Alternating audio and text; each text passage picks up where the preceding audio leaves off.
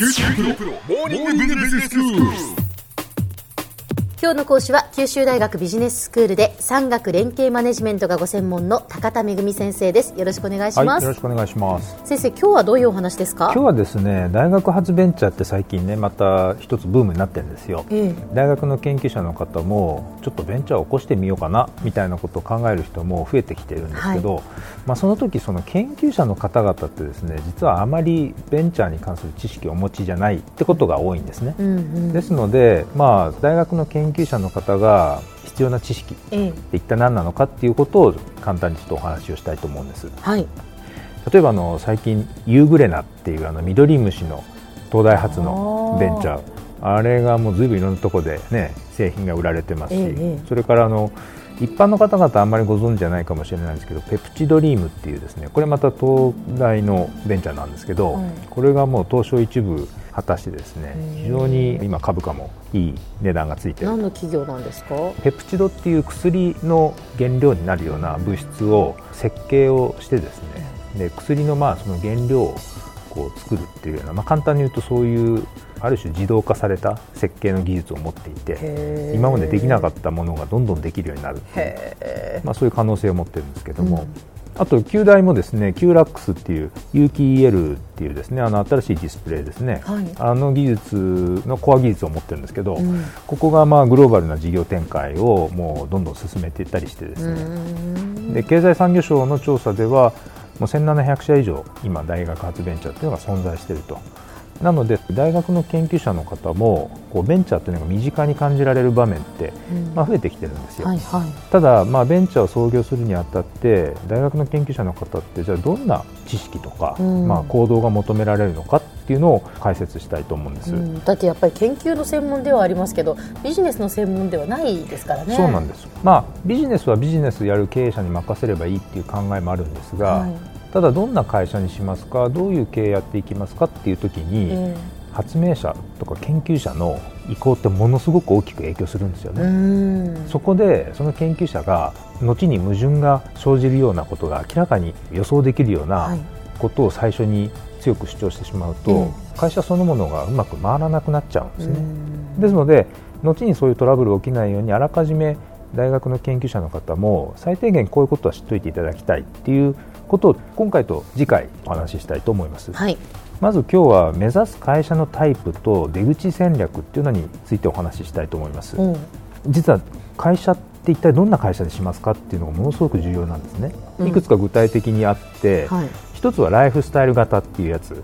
それからもう一つは大企業からまあ将来買収されるタイプ。3つ目があの株式を上場する IPO 型と呼ばれるような、はい、まあ、大きく言うとこの3つがあるんですね、はい、でまずライフスタイル型っていうのはですねビジネスの急成長をこう目指すんじゃなくて、うん、まあ、比較的こじんまりと小規模でもいいんで黒字経営を安定的にやると。息長く自分の人生とともに会社もずっと生きながらえるっていうのは、まあ、そういうイメージなんですね。はいでなので身内とか親しい人からの、まあ、最初の出資に加えて、うん、必要な資金っていうのは大体金融機関からの借入金によって賄うっていうのが普通なんです、はい、でこういうのはですね例えば研究者の技術を活用したコンサルティングビジネスとか、うん、まあ、そういうサービス系のビジネスにこれ当てはまりやすいですね。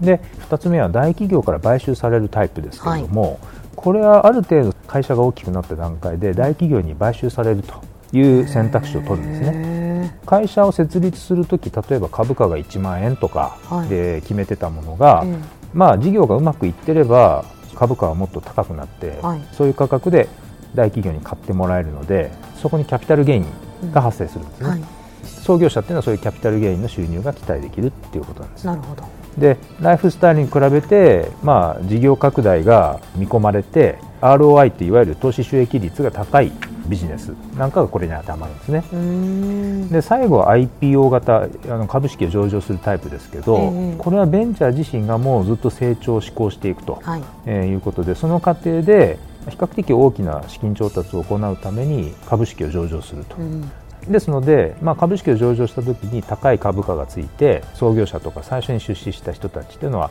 まあ、キャピタルゲイン収入が得られるという、あのことになるんですね。え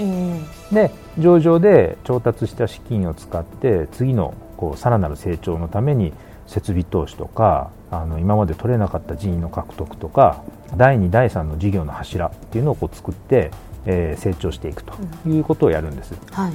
でまあ、そのためには市場規模が大きなものが見込めるかとか成長率は高いのかとかあるいは利益率は高いのかっていったような、まあ、ことがを満たすような事業をやらなきゃいけないと。はい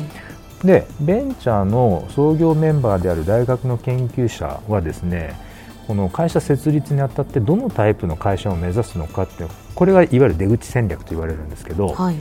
この出口をもう明確にしてこう創業メンバーの中でしっかり共有しとかなきゃいけないんですね。この出口戦略によってどんな投資家からお金を調達するのかっていうのも変わりますし、うん、金額も変わりますし、うん、あるいはどういう人を雇用するかも全然変わってきちゃうわけですね。もう全てに影響するんです、でこの出口の理解が不十分だったりその戦略が不明確だったりすると、例えば会社のタイプに合わない人材とか資金を集めちゃって後で大変なトラブルに陥っちゃうことがあるんですね。なるほど。で例えばベンチャーキャピタルなんていうのは最低でも大手企業で買収してもらうとか理想的には株式上場を果たす IPO をするということを期待するわけですけど、うんうん、研究者の人がですねベンチャーキャピタルから投資を受けてる後で、うん、いややっぱりなんか僕上場は嫌だと。自分のペースでもうちょっとのんびり会社経営したいみたいな ことを言い出すようなことがあると 覆りますね。これはもう事業計画も資本計画ももう完全に変わっちゃうわけですね。はいはい、でそれまで協力してきたそのベンチャーキャピタルだとか他のステークホルダーはみんなえ上場するから協力したのに、えやめるの？みたいな、うん、じゃあベンチャーキャピタルが持ってしまった株式をじゃあどうしますか？って買い取ってくれるんですか？とか、まあ、非常に面倒くさい話が起こるんですね。なのでこの世界はですね Exit is everything って言ってその出口がすべてだと。いうことが言われる。それそういう言葉でゆえんなんですね。そうですか。いかに大切かということですね出口がね、はい、では先生今日のまとめをお願いします、はい、大学発ベンチャー創業時に最も重要なことは出口戦略です。出口戦略はどういう投資家からいくら資金調達をしてどんな人材を雇用するかっていうすべてに影響します。ですのでそういったことを創業メンバーの間で十分に議論して統一的に共有しておくということが不可欠です。今日の講師は九州大学ビジネススクールで産学連携マネジメントがご専門の高田恵先生でした。どうもありがとうございました。はいありがとうございました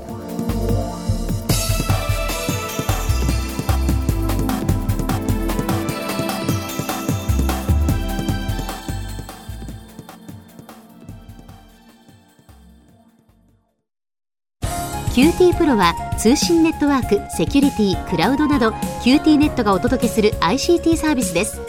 九州中に展開した光ファイバー網を基盤に一番身近なビジネスパートナーとして九州の企業自治体の皆様をサポートします。